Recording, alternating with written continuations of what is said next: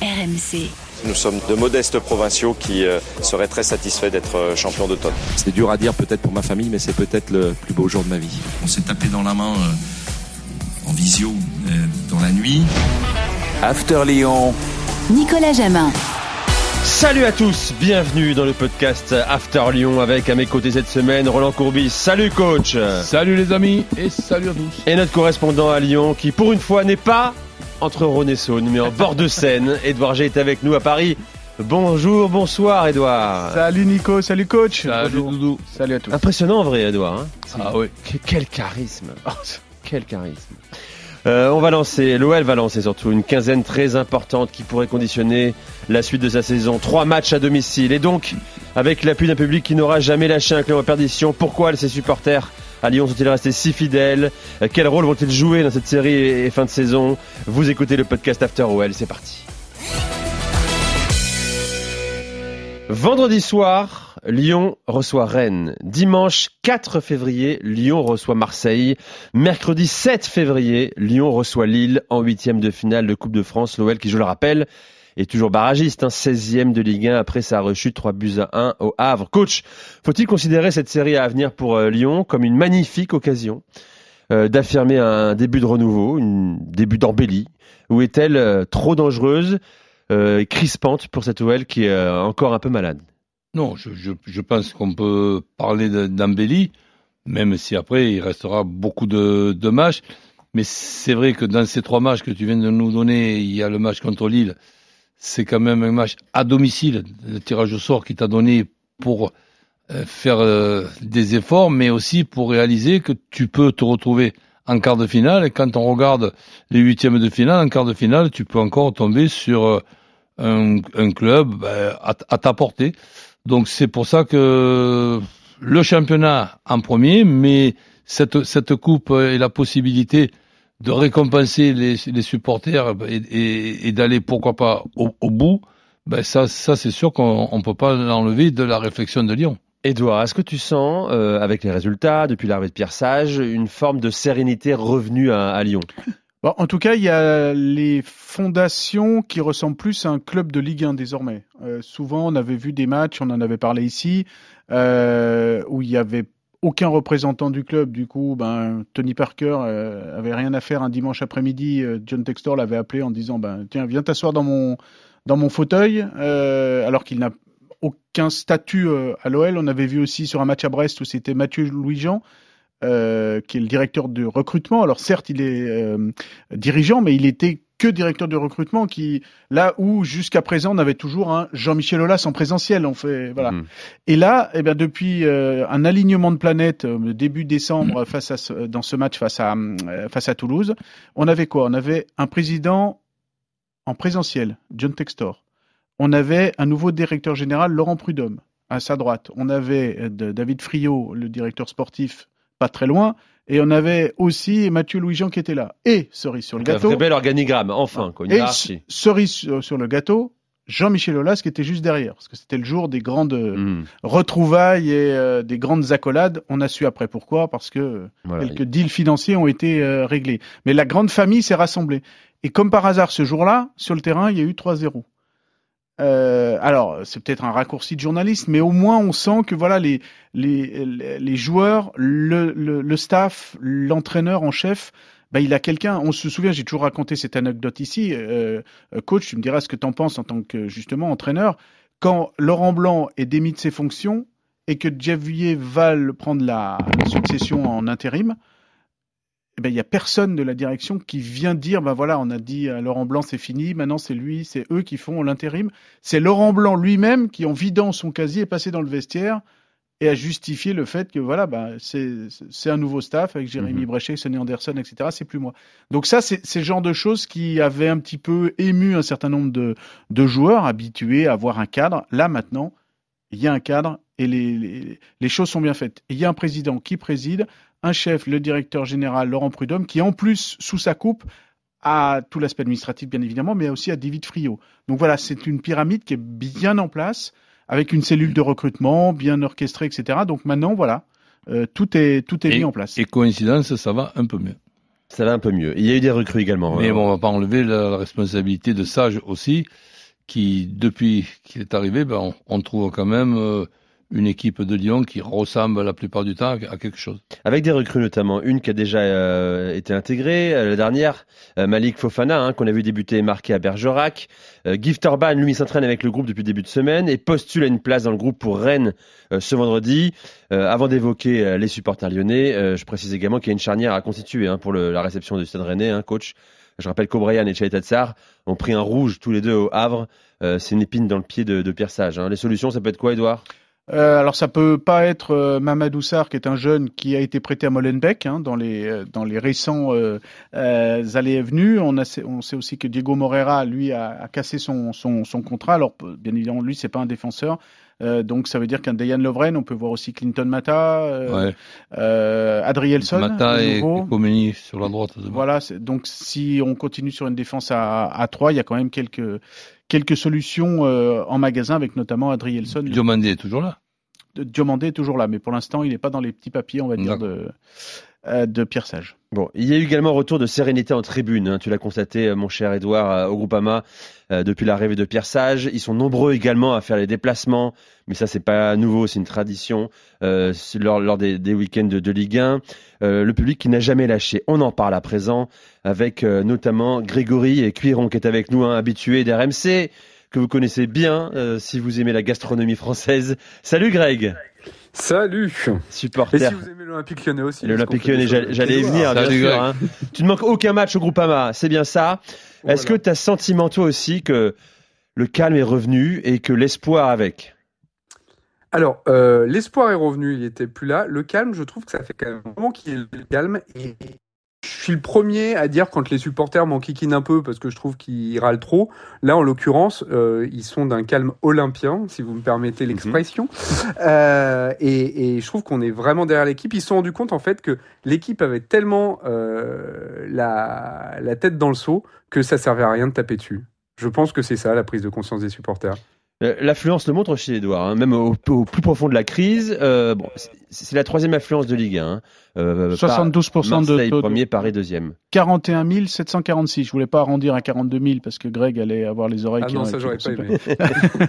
Mais c'est vrai que. T'es surpris toi Edouard ou pas? T'as été surpris de voir euh, au pire Ah oui. de, de la période sombre de l'OL ces derniers mois, euh, de toujours voir un comment dire un ciment en tribune de supporters qui était là? Oui, parce que euh, on en a souvent parlé ici. euh, les supporters lyonnais sont quand même assez euh, euh, exigeants et on va pas. Ah, voilà, pour ne pas dire plus. Bruno ne pas dire plus. Pardon?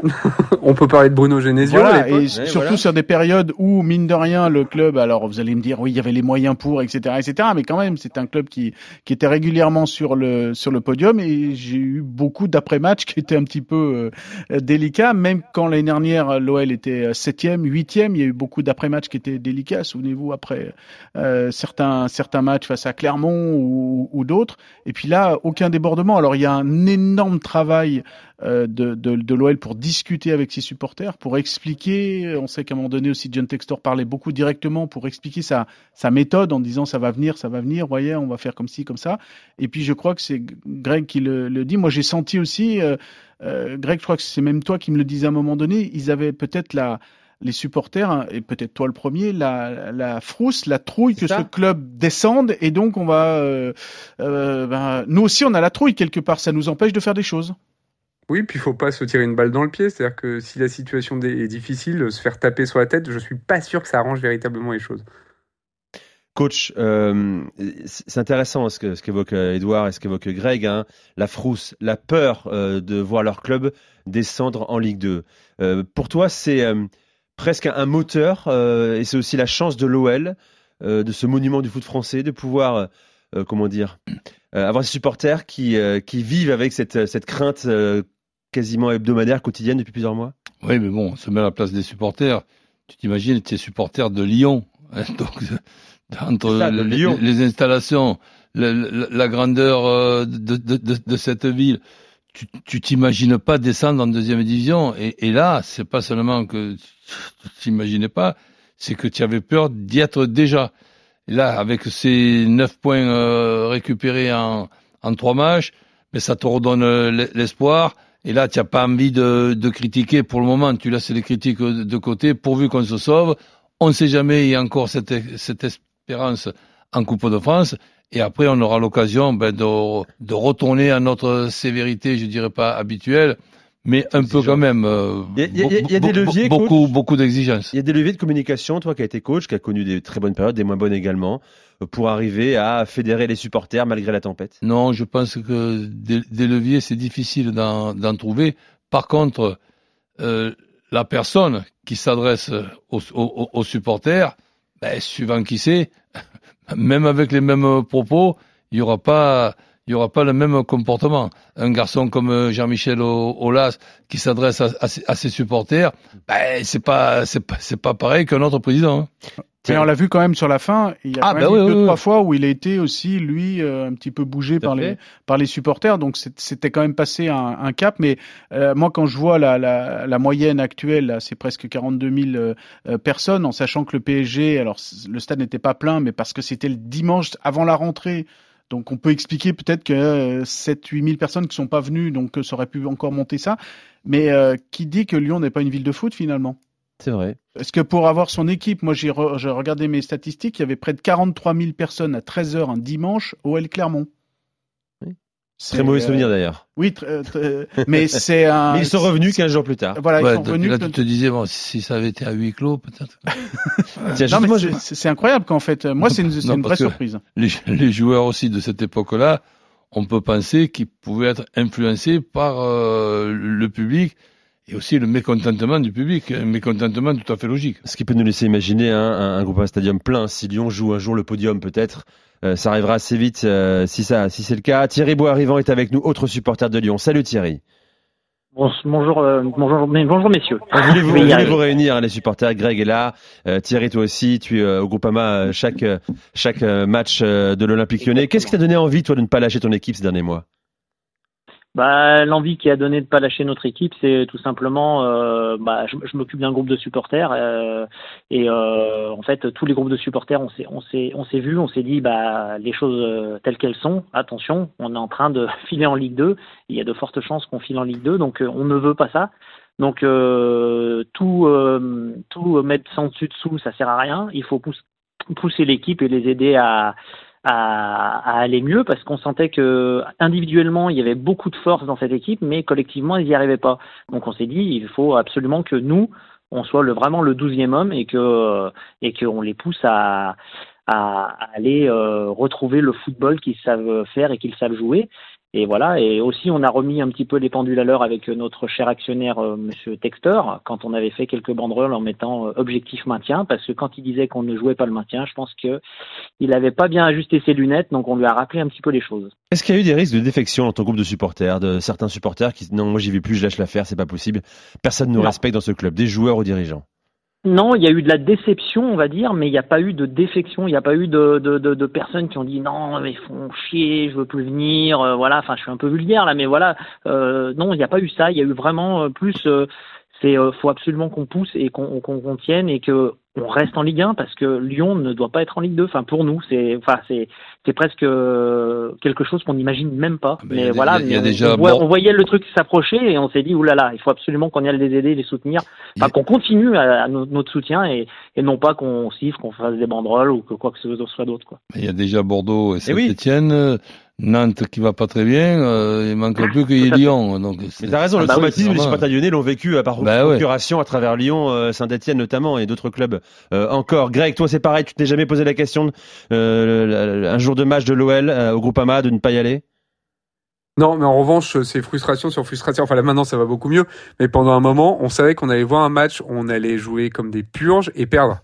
Donc, euh, faut vraiment avoir le, le club euh, ancré au plus profond de son cœur pour euh, pour continuer à regarder ça. J'ai, pendant trois mois, j'ai plus l'équipe, quoi. Les résumés de matchs, les trucs comme ça, j'en voulais pas, quoi. C'était c'était c'était dur. C'était dur. Donc maintenant, c'est vrai que l'avantage, c'est quand on commence un match, au moins, on a l'espoir de pouvoir le gagner. C'est ça l'espoir, le nouvel espoir apporté par Pierre Sage. C'est à lui que vous attribuez le- l'embellie lyonnaise? Bah, alors, entre autres, parce que je pense aussi que là, pour le coup, au bout du troisième entraîneur, certains, di- certains diraient euh, quatre, parce qu'il y a eu euh, qui a pris le- les rênes pendant, un match, mais euh, je pense que les joueurs étaient aussi euh, dos au mur.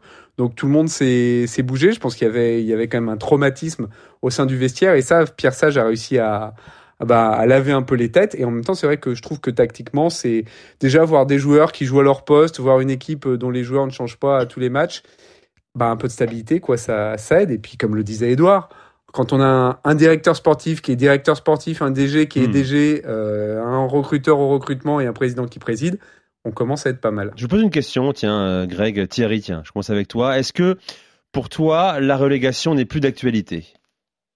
Ah si, elle est toujours d'actualité parce que j'allais dire moi juste avant la trêve euh, contre Nantes, euh, le match, je sors, je suis comme un dingue parce qu'on est 15e et j'aurais jamais imaginé qu'un jour je serais comme un dingue parce qu'on est 15e et qu'on est plus relégable. Mais là, le match d'après, on le perd contre le Havre et on est 16e et on est euh, barragiste.